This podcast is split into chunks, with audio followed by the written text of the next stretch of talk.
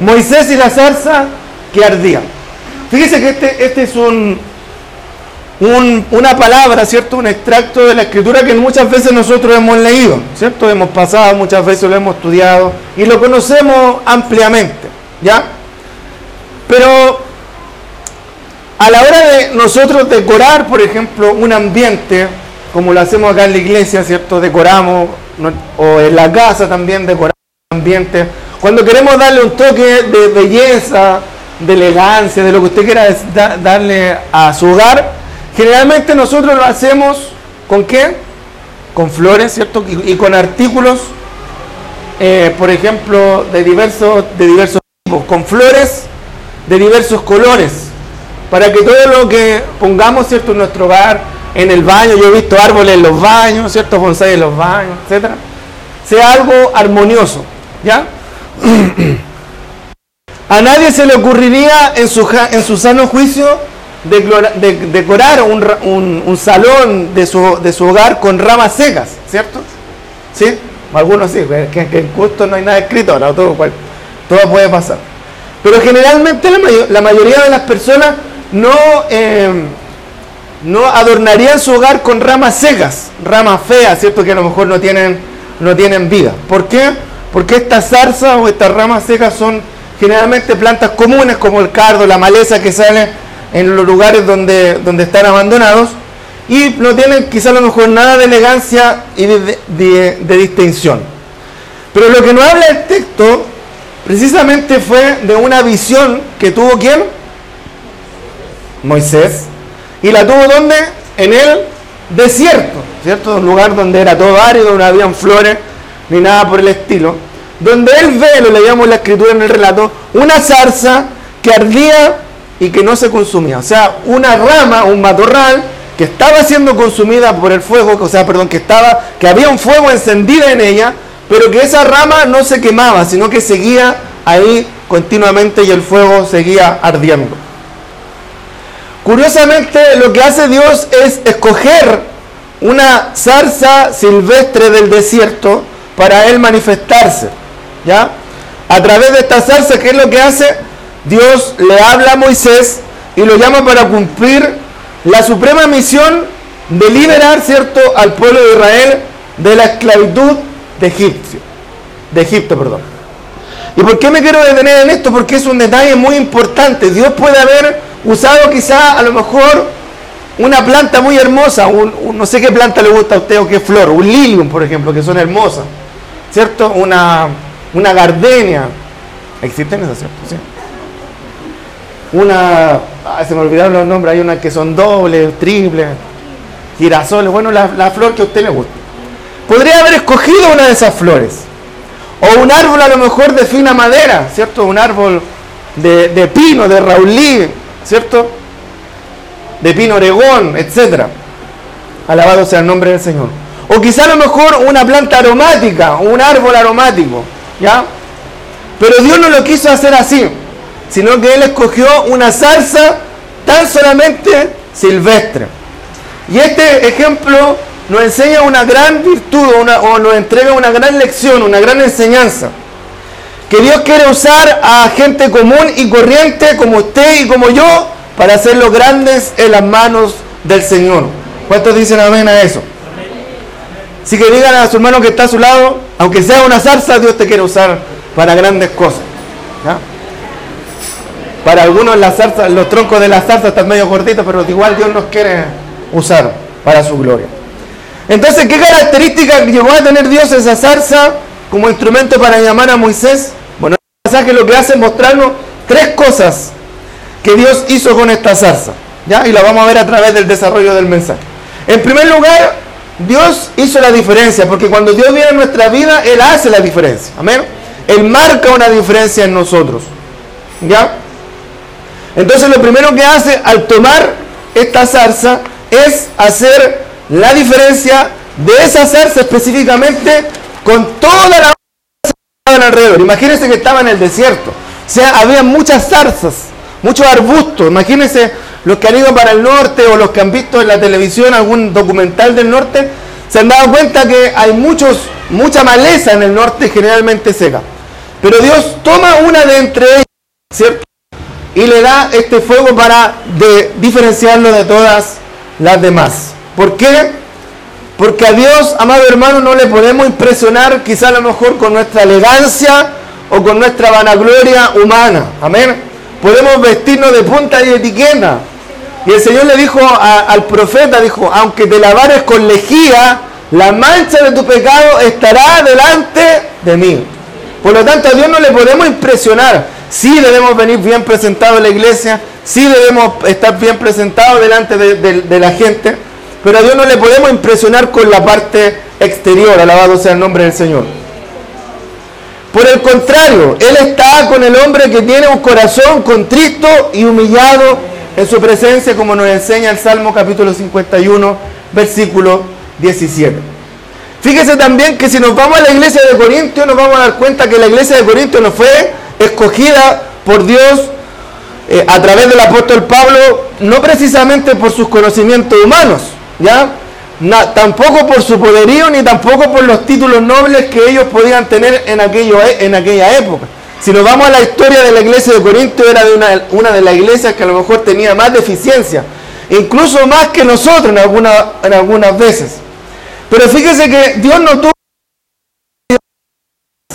Él escogió lo sencillo, eso es lo que nos dice Primera de Corintios capítulo 1, versículo 26 al 29, a ver si me ayuda hermano Isaías, por favor.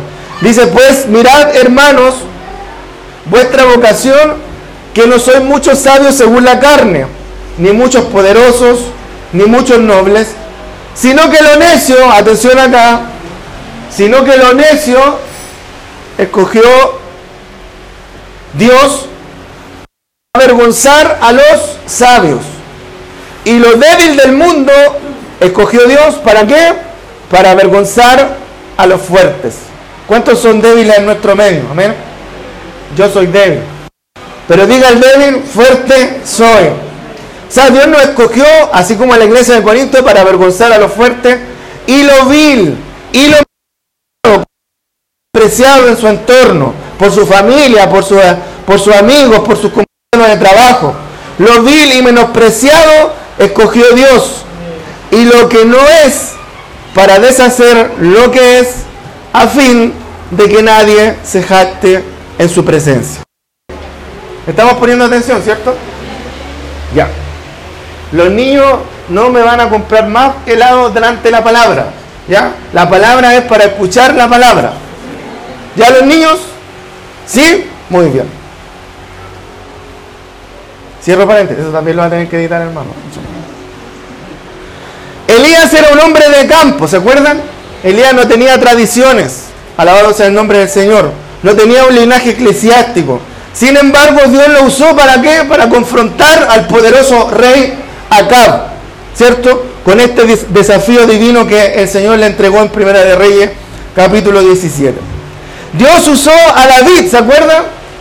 Un jovencito, que todos los, hermanos lo menospreciaban, ¿cierto? Era el menor. El profeta llegó y dijo, vengo a buscar a quien Dios ha escogido. Y el padre, ¿qué es lo que hace? Le muestra a todos los hermanos, los fortachones, ¿cierto?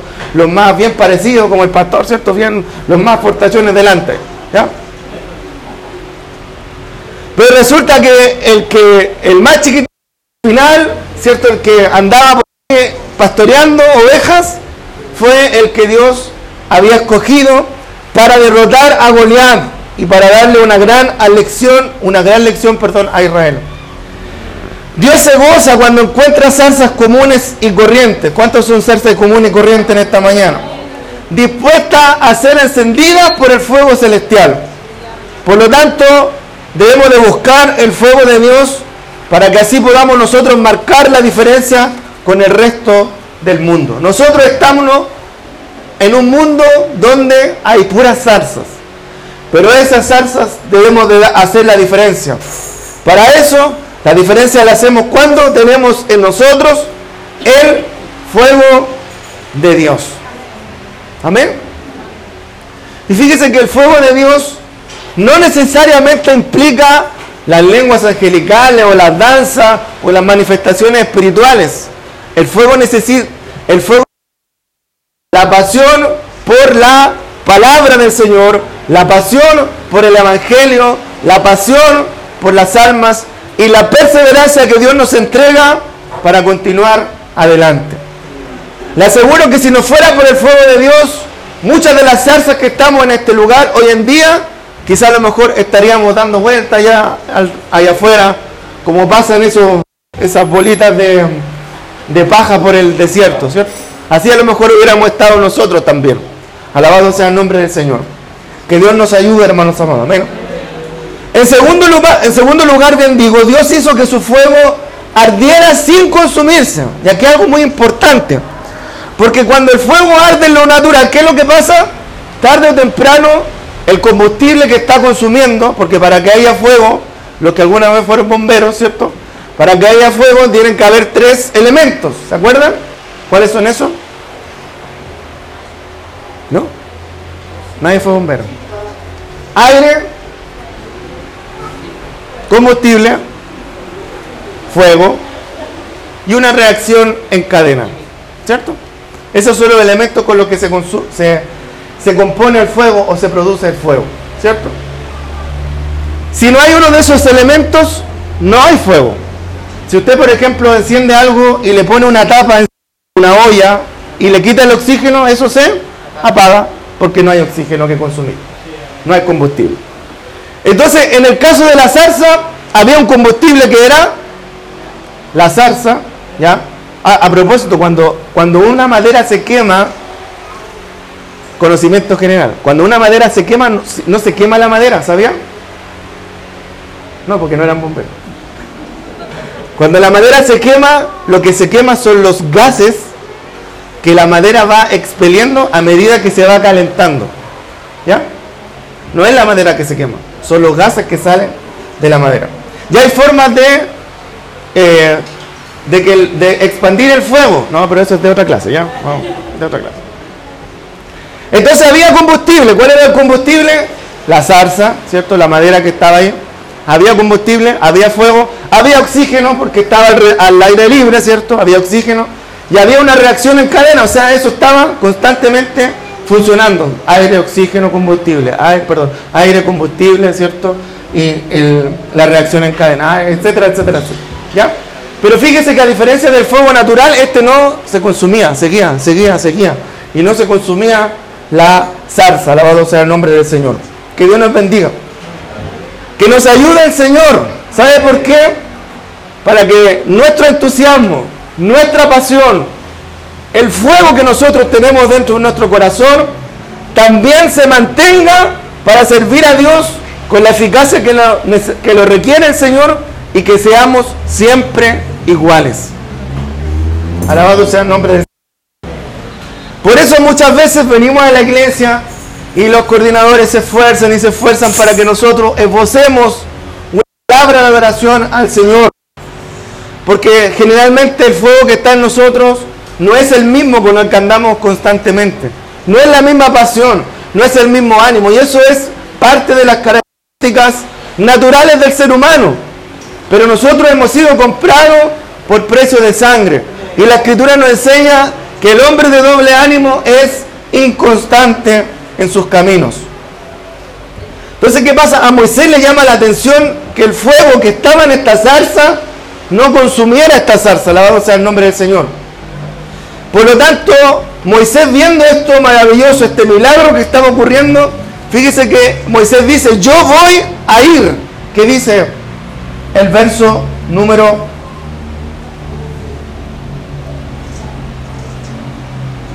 el verso número 3, ¿cierto? Iré yo ahora, dice, y veré esta grande visión porque causa la zarza no se quema. Solo cuando el fuego es divino puede perdurar por largo tiempo. La perseverancia demuestra que esas acciones de Dios cuando nosotros hacemos la con nuestro propio esfuerzo humano, le aseguro que vamos la primera vez bien, la segunda, la tercera bien, la cuarta bien, ya lo empezamos a desinflar hasta que llegamos a, dejar de hacer lo que empezamos a hacer con un esfuerzo humano. Pero cuando las cosas las hacemos con la pasión, con el fuego que Dios ha puesto en nuestros corazones, en cuanto, en cuanto el Señor ha puesto ese fuego, esa pasión, le aseguro que eso permanecerá y durará por largo tiempo, porque la perseverancia va a demostrar que la acción que estamos haciendo es de Dios, es la y no es el resultado del esfuerzo humano. ¿Por qué? Porque Moisés no era nadie para liberar al pueblo de Israel, pero Dios lo quiso utilizar para esta grande misión. Alabado sea el nombre del Señor. ¿Se acuerda que cuando Moisés después fue enviado por Dios, él comenzó a presentar excusas? ¿Se acuerda o no? Cuando Dios lo llama y le presenta, ¿cierto?, lo que él tenía que hacer, él comienza a presentar excusas. ¿Quién soy yo? ¿Qué les voy a decir? No me van a creer. Alabado sea el nombre del Señor. Pero fíjese que la respuesta no estaban en las cualidades personales que tenía Moisés, sino que en el Dios Todopoderoso al que él servía. El Señor le respondió, ve porque yo voy a estar contigo, tal como lo está con nosotros en esta tarde. Alabado sea el nombre del Señor. Fíjese que Moisés, tratando de hacer este intento libertario que Dios le había puesto también, Moisés cometió el error de hacerlo con un esfuerzo humano. ¿Qué es lo que hace? Viene y mata a un egipcio, ¿se acuerda? Y lo entierra en la arena. Pero lamentablemente como no era el propósito o el plan de Dios que había trazado para él, lamentablemente Moisés tiene que huir amedrentado, ¿cierto?, por salvar su vida. Quiso él jugar a ser un libertador con su esfuerzo humano, pero lamentablemente fracasó. Por eso, hermano, todo esfuerzo humano, tarde o temprano se agotará. Y lo que nos hará permanecer, lo que nos hará seguir, lo que nos hará estar firme a pesar de las tribulaciones, de la angustia, de las circunstancias o de los problemas que nosotros podamos presentar, solo es el fuego de Dios el que nos hará estar y perdurar con todo esfuerzo hasta el fin. Alabado sea el nombre del Señor. Y finalmente, en tercer lugar, Dios habló en medio de la zarza, porque Dios habla, Dios se comunica. Dice el versículo 4, viendo Jehová que él iba a ver, lo llamó Dios de en medio de la zarza y le dijo, Moisés, Moisés. ¿Se imagina Dios, se imagina si Moisés no hubiera ido? ¿Qué hubiera pasado? Nada. Porque Dios habló al momento en que Moisés tuvo la intención de acercarse a la zarza. Alabado sea el nombre del Señor. Y qué importantes los pasos que nosotros debemos de dar para poder cumplir con los propósitos de Dios. Amén. Qué importantes son aquellos pasos que nosotros damos bien. Pero también tenemos que cuidarnos de aquellos pasos que damos en falso. Eva, por ejemplo, con la serpiente, ¿se acuerda? ¿Cuál fue el problema de Eva? Que se puso a conversar con alguien con quien no tenía que conversar. Y muchas veces ese es el error que nosotros cometemos, prestar oído a personas que no debemos escuchar. Si Eva no hubiera, si hubiera, si Eva se hubiera enfrentado a la serpiente y Eva hubiera dicho, no, sabe que no, no, no voy a conversar contigo porque no me conviene conversar contigo, no hubiera pasado nada. Pero lamentablemente el error de Eva fue prestarle oído a quien no debía escuchar. El fuego de Dios, ¿cuántos quieren y tienen el fuego de Dios en sus corazones? No solo hace al hombre y a la mujer diferente y perseverante, sino que también lo transforma en un instrumento para que Dios pueda hablar a los hombres, tal como lo hizo el Señor con nosotros en el lugar donde estábamos. El hombre y la mujer que tienen el fuego de Dios, ¿cuántos tienen el fuego de Dios? Ayúdanos, Señor. Algunos están así humeando, pero hay fuego todavía. El pave lo que humea, ¿cierto? Dios lo puede encender. Es un vocero de Dios para hablar. Cuando hay fuego de Dios en nosotros, somos voceros de Dios para hablar. Somos instrumentos. ¿Cuántos son instrumentos acá? que funcionamos por medio del fuego de Dios. Pero una cosa es que Dios nos escoja y otra es también la respuesta que nosotros le damos a Dios. Entonces, ¿qué debemos hacer para obtener el fuego de Dios? En primer lugar, arrepentirnos de nuestras malas actitudes. Ah, ya empezamos con los requisitos. Arrepentirnos de nuestras malas actitudes, humillarnos en su presencia y buscar también a Dios con deseo. ¿Se acuerdan de Jeremías? Se quejó delante de Dios por las incomprensiones que sufría. Era lloró Jeremías, ¿cierto? El de la Biblia sí dijo. Y el Señor animó a su siervo desanimado con estas palabras. Le dice el Señor a Jeremías, si te, si te convirtieres, yo te restauraré y delante de mí estarás. Y si entre lo precioso de lo vil, serás como mi boca.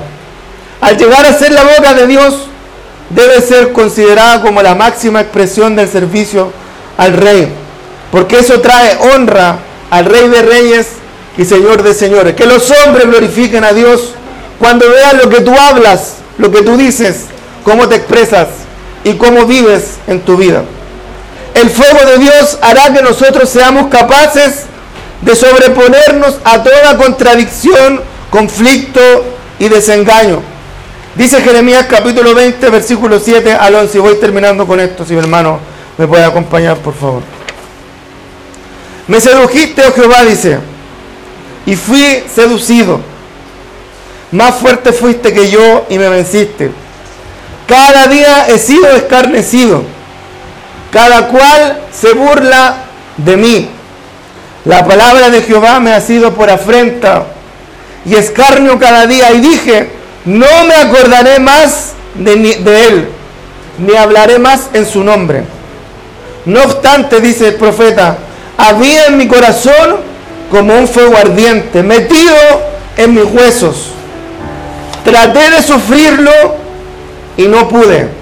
Mas Jehová está conmigo como un poderoso gigante. Alabado sea el nombre del Señor. ¿Cuántos de nosotros hemos intentado en muchas oportunidades o hemos llegado a la iglesia diciendo, no, esta es la última vez que piso la iglesia? Ya estoy cansado de los problemas, estoy cansado de las dificultades, estoy cansado de, de las situaciones que me toca vivir cada día. ¿Cuántos de nosotros a raíz de, nuestra, de nuestros problemas familiares que presentamos hemos dicho en alguna oportunidad, ¿saben qué? No quiero más. Basta. Estoy desanimado, ya no quiero más. Alabado sea el nombre del Señor. Pero han sentido dentro de su corazón ese fuego poderoso del Señor, ese Espíritu Santo, alabado sea el nombre del Señor, que no ha hecho y que ha estado metido ahí en nuestros huesos y que nos ha hecho darnos cuenta en muchas oportunidades de que estamos cometiendo un error. Y nos ha dado la fuerza para continuar adelante, porque eso es lo que hace el Señor cuando estamos en medio de esas dificultades. Por eso, amados hermanos, Dios, termino con esto, nos invita en esta mañana y tarde a tomar una actitud de humildad y de servicio debemos considerarnos a nosotros mismos como sencillas zarzas silvestres. ¿Por qué? Porque el fuego de Dios hace la diferencia en nosotros. ¿Cuántos dan gracias al Señor por aquello? Porque el fuego de Dios nos dará la capacidad para perseverar sin agotarnos frente a los conflictos de la vida. Porque el fuego de Dios nos permitirá ser usados como sus instrumentos para hablar a los hombres de parte de Dios. Humillémonos entonces delante de Dios con un corazón sincero y humilde. Creámosle al Señor, hermano, y a sus promesas que están escritas en la palabra del Señor. Póngase en pie, por favor.